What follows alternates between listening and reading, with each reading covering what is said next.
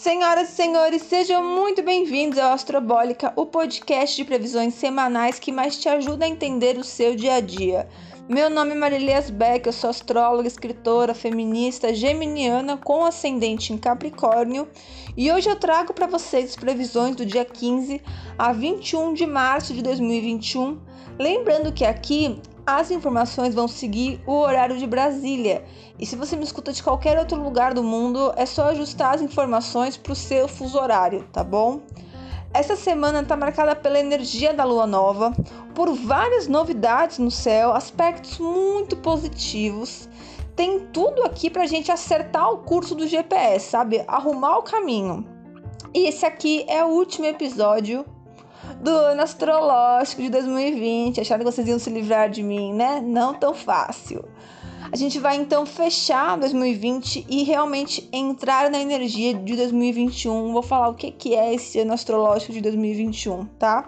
E para não ficar dando muito spoiler e esse podcast ficar com 50 minutos, eu já vou falar que na segunda-feira, dia 15, Mercúrio vai entrar no signo de Peixes e a nossa concentração claramente não fica das melhores, tá? Mercúrio vai reger dois signos, Gêmeos e Virgem. Virgem é o signo oposto complementar de Peixes. Então, Mercúrio em Peixes é uma energia meio desconfortável para ele, já que ele está distante do seu habitat natural. A nossa intuição sim fica mais aguçada, os nossos ouvidos pedem por música, a gente dá e recebe bons conselhos mas também a gente pode não entender algumas coisas, mas a gente sente. Eu não sei aquilo na teoria, mas eu consigo me colocar no lugar do outro. A gente acaba se expressando muito melhor pela escrita, pela dança, pela pintura, do que pela comunicação verbal mesmo. Todas as conversas aqui vão pedir um ar de mais doçura, de mais tranquilidade e também de mais verdade, porque peixes é um signo de ilusão. Então, um dos causadores de Mercúrio em Peixes, né, na sua forma negativa, é o aumentar as histórias, dar uma floreada, contar mentiras, contar vantagem, tá? E como o Peixe também fala de inocência, às vezes a gente tá mentindo, a gente tá aumentando as coisas, não é para se vangloriar, para se sair melhor, é porque crê na inocência do outro, tá? A gente acha que consegue iludir o outro. Então prestem bastante atenção nisso, tá? Usem a intuição para dar uma filtrada nas coisas. E também criatividade aqui, o lado imaginário, poético, positivo também está super aflorado nesse período, que vai até o dia 3 de abril. Na terça-feira, o Sol, que está aí nos últimos graus de peixes, ele faz um sextil com Plutão, tá? E aqui ele forma um aspecto de recuperação, de regeneração, de segunda chance, de curas, de resiliência, de metamorfose, tá? Essa terça pode ser então um divisor de águas, afetivo, pessoal, profissional, tá? Como Plutão está em Capricórnio e Capricórnio é o eixo de tempo que relaciona muito ao passado, é um dia muito importante, muito forte aqui para a gente entender coisas que já aconteceram com a gente e dar outro significado para elas tá bom? Isso aqui tá falando num, num, movimento muito pessoal, porque é o Sol, ou seja, cada um olhando para suas próprias feridas. Aí na quinta-feira, é a Vênus em Peixes que faz esse mesmo sextil com Plutão. Então vai funcionar quase da mesma maneira, no sentido de recuperação desse segundo round, né, da gente transformar algumas coisas. Só que aqui está muito mais falando do que das relações, das finanças, tá? É, algo às vezes pode não estar tá legal numa relação, seja ela romântica ou não, mas dá para mudar. Não é cair fora, não é estou desistindo disso, mas vamos ajustar, vamos consertar, vamos fazer um reparo, tá? É, e aqui qualquer reparo para ser feito precisa ser colocado primeiro a ordem na casa, né? Fazer aquela faxina, abaixar tudo que tem ali, tirar toda a sujeira. Opa, e aí sim a gente consegue organizar. É um dia muito bom para procedimentos estéticos é um pouco mais invasivos. Então, quem vai fazer, sei lá, tatuagem, qualquer tipo de preenchimento que agora tá na moda, né? essas coisas que envolvem agulha, cortes, enfim. Tudo isso é muito favorável nesse aspecto porque a gente pode estar menos sensível, tá? À dor. É, então, todos os ajustes também financeiros, dinheiro que a gente estava devendo para pagar, pessoas que estão nos devendo, ótimo dia para cobrar, tá bom? Na quinta-feira. E aí, no sábado, dia 20, a gente então vai encerrar mais um ciclo. O Sol termina a sua volta no zodíaco, retorna ao signo de Ares. Então, um feliz ano novo astrológico para todos nós. Ares é um signo cardinal, então com a sua entrada vem aí a companhia de uma nova estação do ano. O outono chega pra gente aqui no hemisfério sul, sendo então a primavera zodiacal. Por que primavera, Marília? Porque nós aqui do hemisfério sul, a gente está vendo as estações no ponto de vista ao contrário. Então a primavera, aliás, perdão, Ares é a primavera do zodíaco. Então ele está abrindo, está florescendo alguma coisa nova, tá? Mas aqui a gente está vivendo o equinócio de outono. Marca então o mapa desse ano astrológico, que vai até o dia 19 de março de 2022, tá? Uh, e aqui a gente vai falar de muitas coisas, então prestem atenção nessa parte, tá bom? Primeiro vou explicar o que é o equinócio de outono. Equinócio marca o dia que dia e noite têm a mesma duração. E a partir de agora, aqui para a gente, hemisfério sul, as noites ficarão cada vez mais longas. Quem está no hemisfério norte vai perceber então os dias ficando mais, é, durando mais tempo do que as noites, tá? Em termos energéticos, quer dizer que a gente, hemisfério sul, começa um processo de introspecção até a gente começar a se preparar para o inverno. A entrada então do ano novo astrológico, Marília, é o que? O zodíaco, né? então a ordem dos signos, começa o ciclo lá no signo de Ares e termina em Peixes. Esse trânsito do Sol por todos os signos demora um ano. Então, todo dia 20 de março, o Sol retorna para Ares e a gente tem aí um ano novo a ser celebrado, o ano novo astrológico. Todo ano ele é regido por um planeta, ele tem uma informação maior, uma energia maior daquele planeta para a gente experimentar. Então 2020 foi o ano do Sol, 2019 foi Marte, 2018 foi Júpiter, 2017 foi Saturno e agora 2021 é um ano regido pela Vênus. E o que podemos esperar de um ano regido pela Vênus? Primeiro, veremos mulheres assumindo lugares nunca alcançados antes, buscando mais ainda a igualdade de gênero. Vai falar de um aumento pela procura de procedimentos estéticos, hipervalorizando a aparência, tá? Uh, mas também vai falar de valorizar os diversos tipos de beleza, não a beleza padrão que a gente vê tanto por aí vai falar de uma retomada aí, um grande destaque para as artes, principalmente para o cinema, para a música, né? Ainda mais na pandemia foi super fragilizado esses, esse setor, então agora começa aí algo devagar numa crescente, tá? É hora da gente rever aquilo que é de valor para gente. Então a gente vai aprender a valorizar mais o que a gente já tem, e ajuda a gente a alinhar os nossos gostos e as nossas necessidades. Então, ao longo desse ano, vai ter muita gente que trabalha com algo que detesta só porque dá um bom retorno financeiro jogando tudo pro alto. Eu não tô falando de quem trabalha por algo por necessidade. Estou falando de quem prioriza o dinheiro acima dos seus valores. Então, ai, eu sou médico, mas eu odeio medicina. Eu queria fazer direito, eu queria fazer engenharia, eu queria fazer qualquer outra coisa. Seus dias nessa medicina ou nessa profissão estão contados, porque aqui, aquilo que tem valor, que tem amor, é muito mais importante. Financeiramente, então, tudo que a gente coloca amor, a gente coloca empenho, desejo, que, que realmente ressoa com aquilo que a gente acredita, tende a ter mais retorno, tá? Mulheres empreendendo vão ter muito mercado ao longo desse ano, principalmente se for lidar com qualquer tipo de artesanato, roupas, perfumes, velas, serviços de estética, design de todos os tipos, tudo que está relacionado a uma energia de Vênus, tá bom? O amor também vai estar tá muito em alta.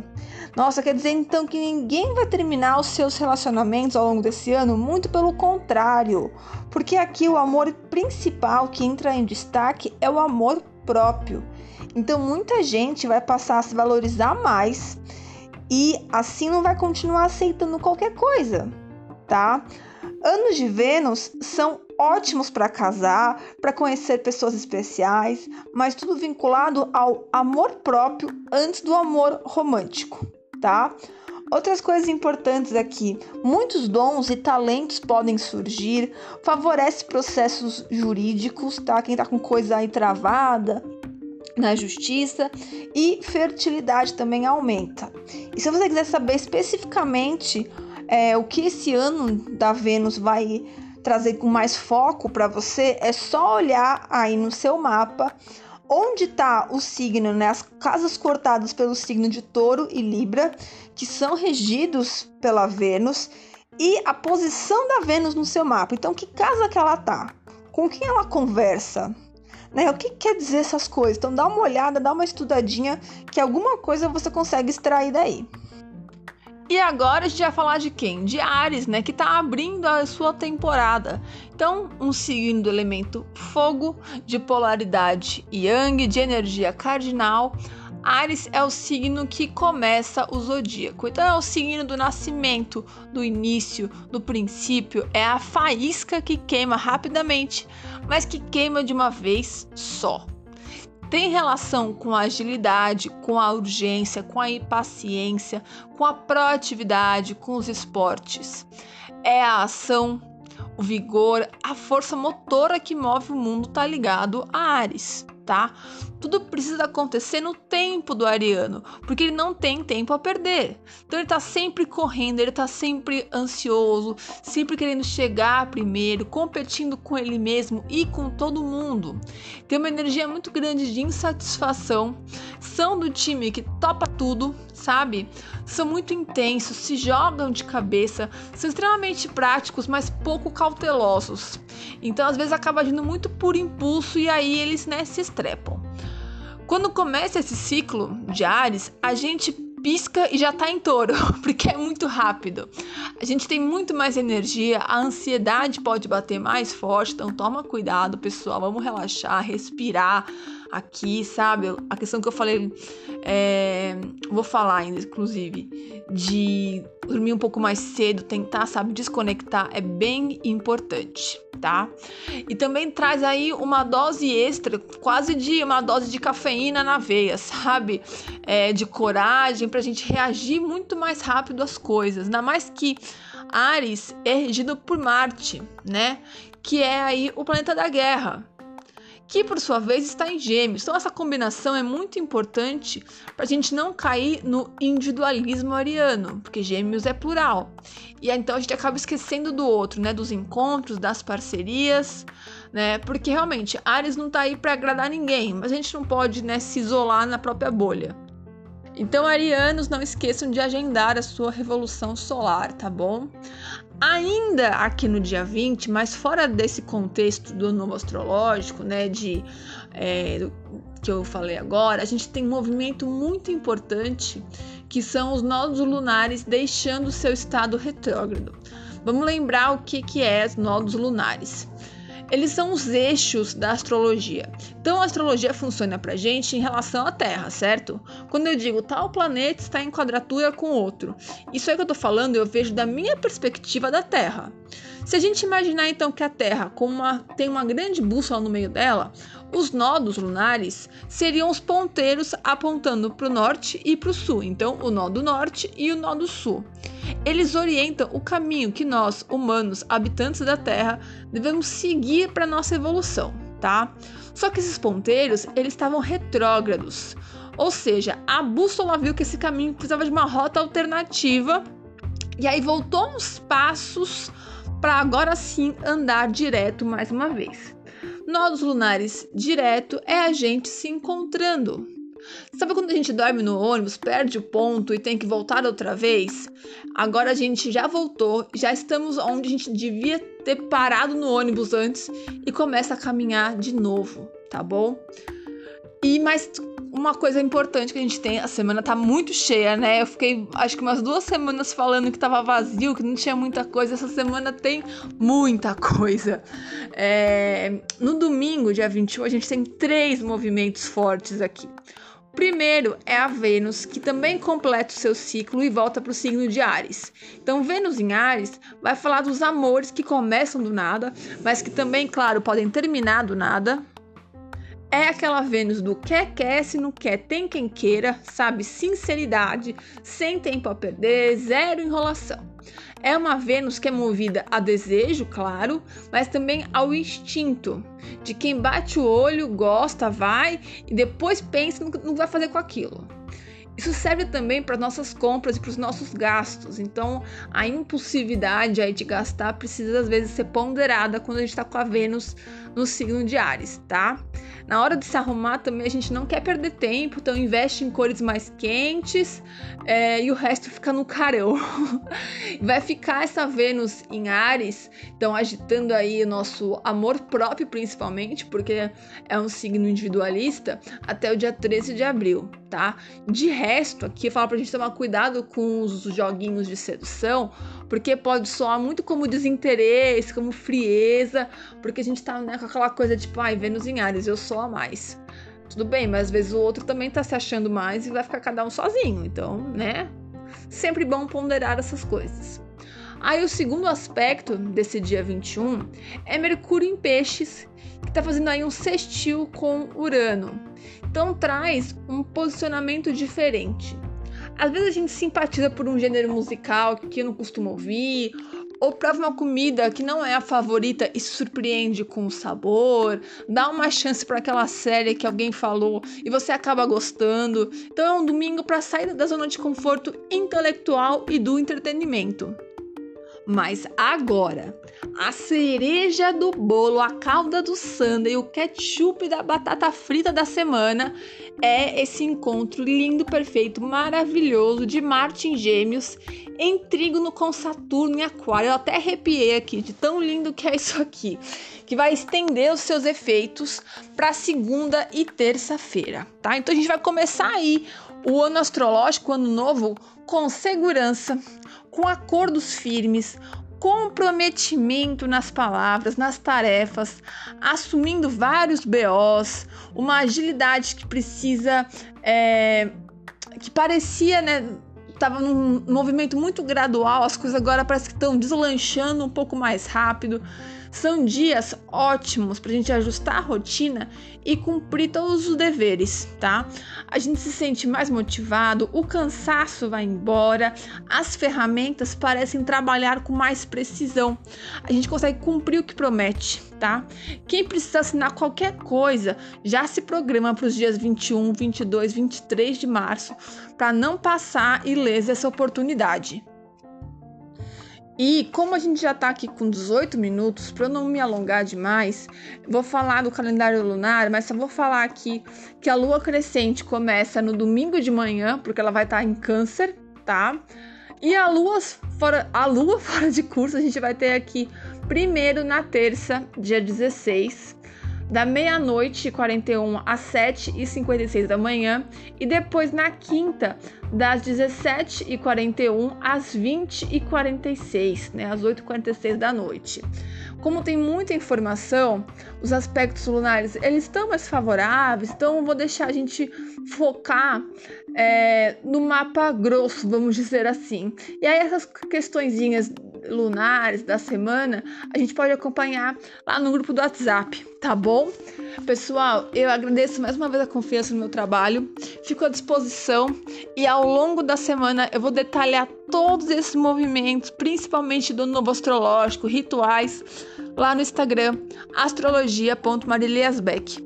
Um beijo e até semana que vem!